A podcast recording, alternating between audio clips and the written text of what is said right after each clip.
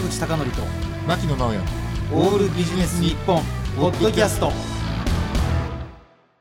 坂口孝則と牧野直哉のオールビジネス日本。本日のゲストは前回に引き続きクラリネット奏者の鈴木直樹さんです。鈴木さんもリモートでのご出演となります。どうぞよろしくお願いいたします。お願いいたします。お願いします。では改めましてクラリネット奏者鈴木直樹さんをご紹介します。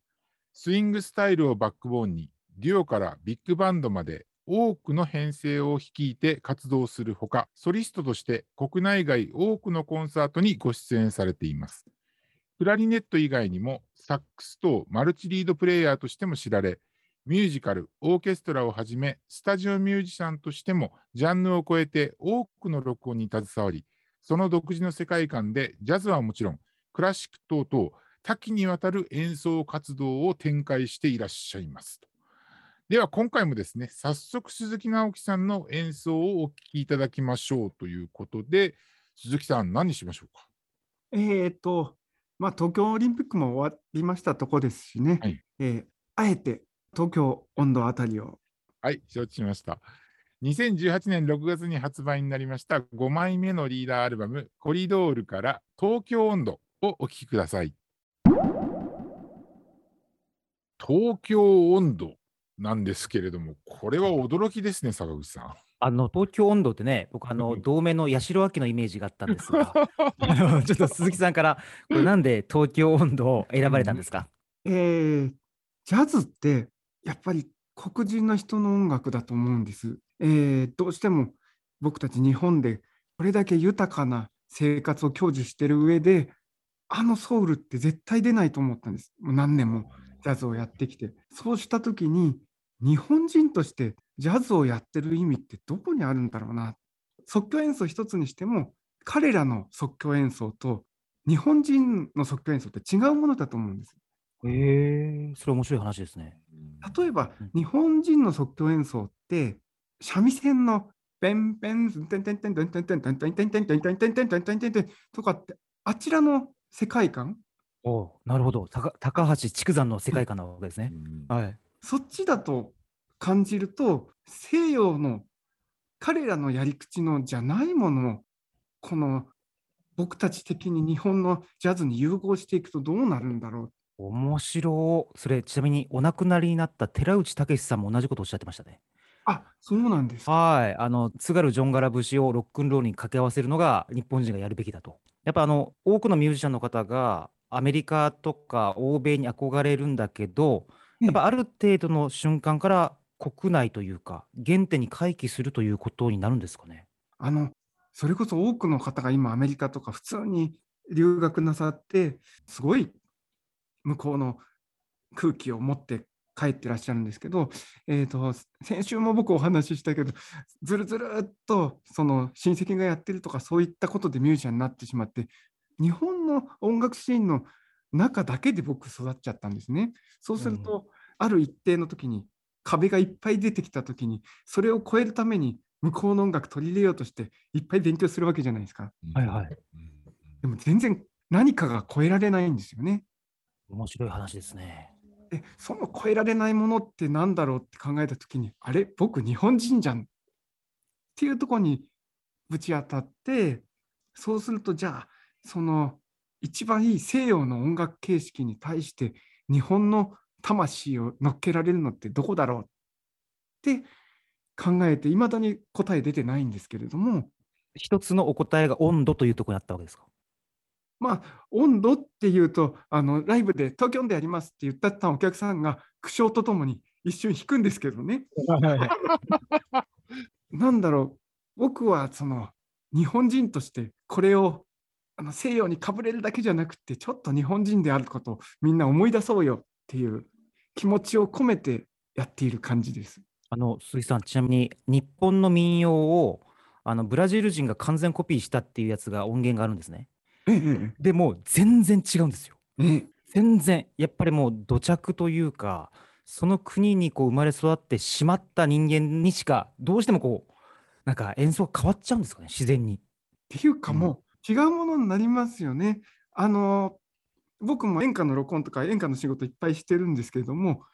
あのアメリカのビッグバンドのめちゃくちゃ有名な人が来て演歌吹いたことがあるんですけど、うまいんだけど演歌じゃないんですよね。いやらしくも吹くんだけど、ならないんですよ。なるほど。面白いな、それ。拳が足りないってことですか？何なんだろう、そのことを一個一個潰していくことよりも、その民族に馴染むぐらいそこで暮らしちゃった方がよっぽどその音楽入れるのかなとか思ったこともあって。なるほど。それ面白いですね。多分じゃあ、日本で有名になったあの映画何でしたっけ？スイングガールズでしたっけ？あれも鈴木さんとかね、プロから見たらちょっと違うような音楽に聞こえてる可能性はありますよね。まあでもあれは彼女たちがやってるとやっぱり微笑ましいしなんか僕も頑張れって思いながらあれ拝見しました。あの、ちなみにね、鈴木さん、あの、ちょっと牧野さんから、あの、昨今の活動を聞く前に、ちょっとうん一個だけ個人的にお聞きしたいんですけど、あの、フリージャズの世界で一気に有名になったあの、セッションって映画ありましたよね。セッションはい。ご覧になりました？ああの見ました。はいあれ、相当世界を歪めて伝えてしまった感じがあるんですけど、あると思います実際のジャズの指定関係っていうのはあんなに厳しいものなんですか？あんなだったら僕続いてないと思います。あー一応リスナーの方にご紹介しておくと、うんあのドラマの映画なんですけども、先生から異常なほどあの強い厳しい指導をされてしまってでこう精神をさまよいながらなんとか最後を演奏を完了するって映画なんですけどあれちょっとすごいね世界を知ってる人から見たら相当これ世間に間違った情報を提供しちゃったなって思うでしょうね。あそう思いますって言っちゃっていいのかな。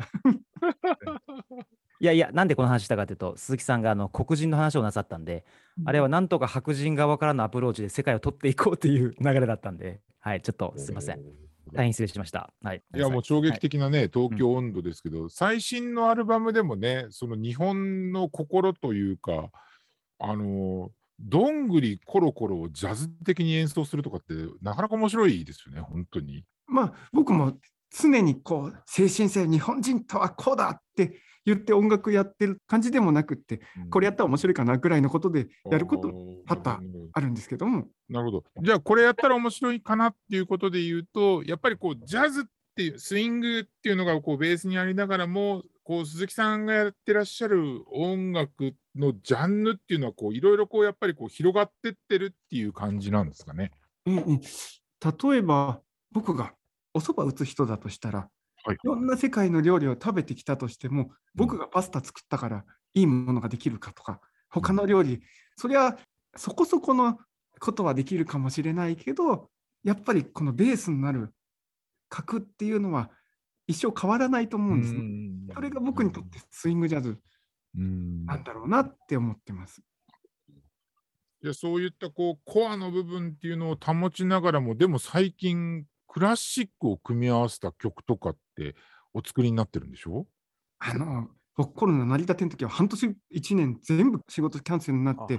どうしようと思って実はちょっと引っ越しをしたんですね。お知り合いに呼んでいただいてうちにいればいいじゃないって言ってそちらに引っ越したところお隣がなんと元 NHK 交響楽団のクライネット奏者の横川誠二さんという方のお隣に偶然引っ越しましてまあ当然ご挨拶には行って、まあ、クラシックの人って怖い人多いからなあのよろしくだけつもりでいたんですけれども意気投合しちゃいまして一緒にじゃあいろいろ作ってみよう。じゃあ僕はジャズの話先生はクラシックの話っていうことでいろいろやっていって先週お話ししたその鈴懸の道をこれをブラームス風にやったらどうだろうねっていうところから今クラシックの作曲家に移植した鈴懸の道とかそういう意味の今までと違う音楽観のことをやり始めたんです。まあその方とビジネス的には会社を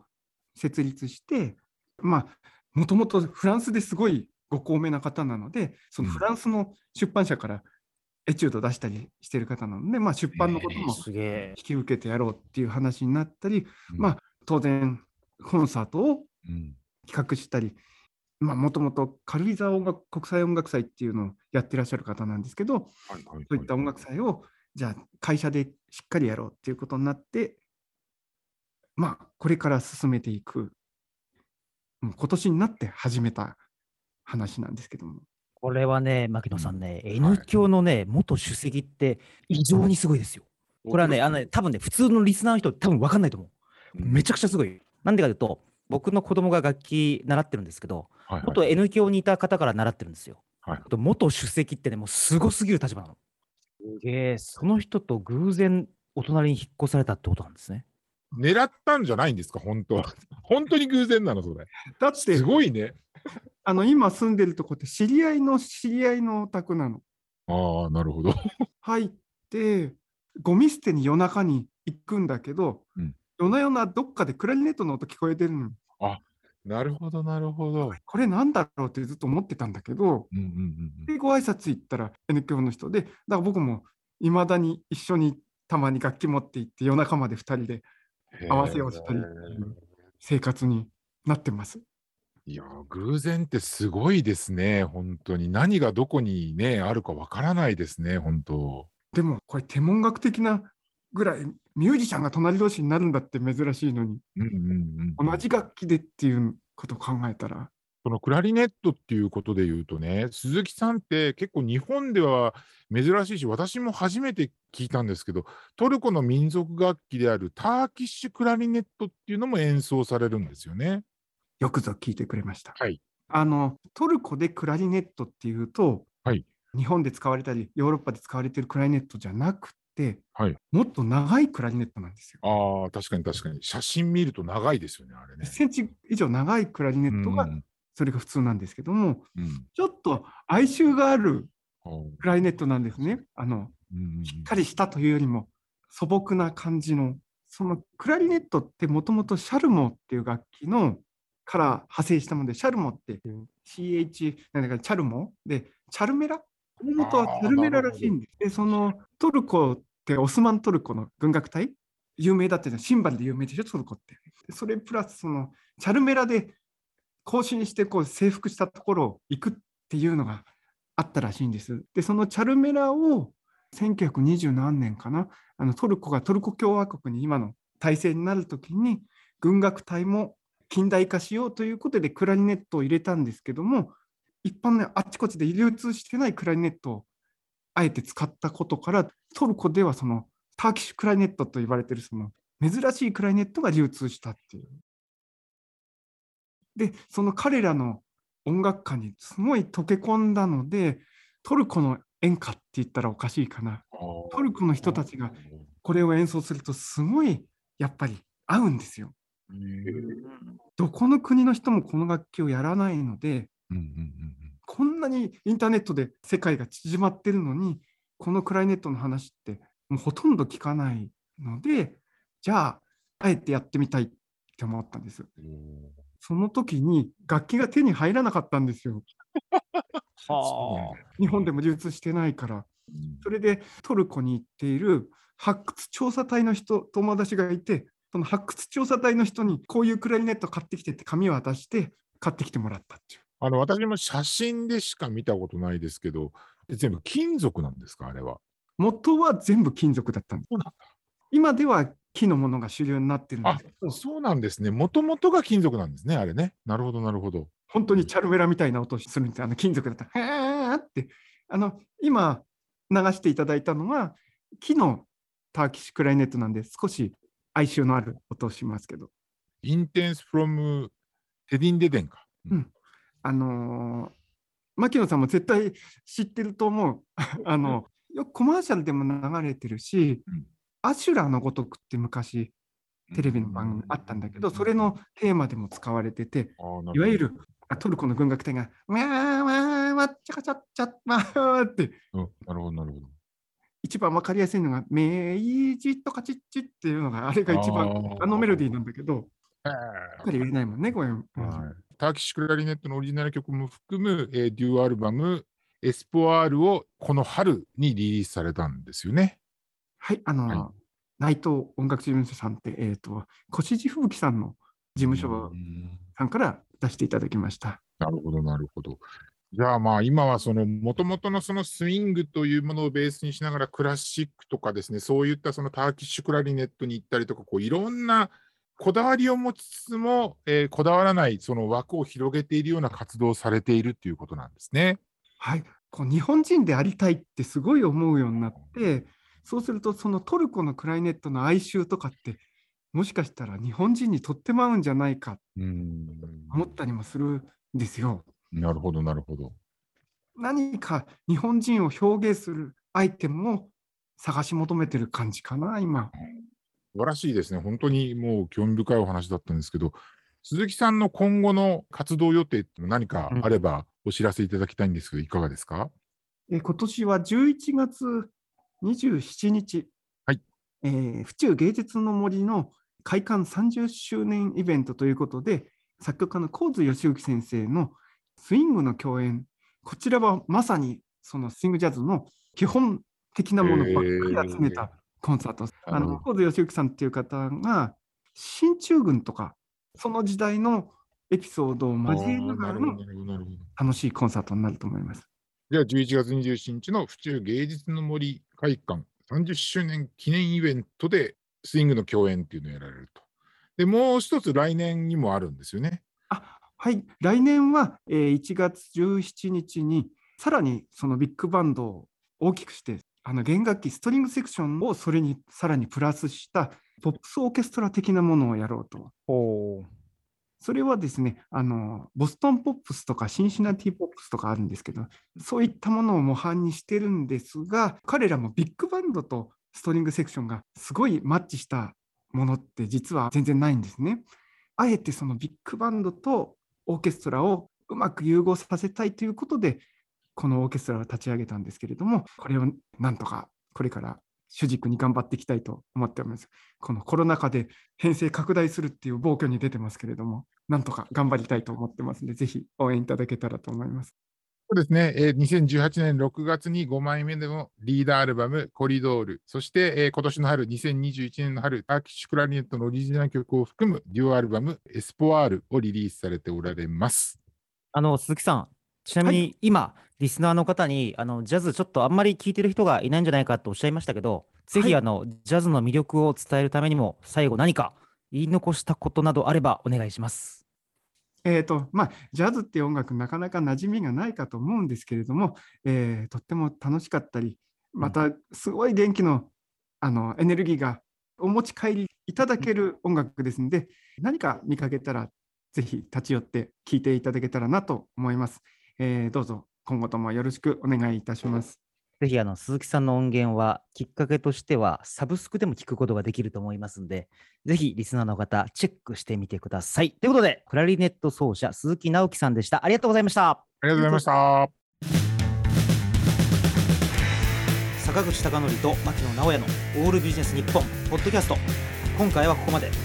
次回もお楽しみに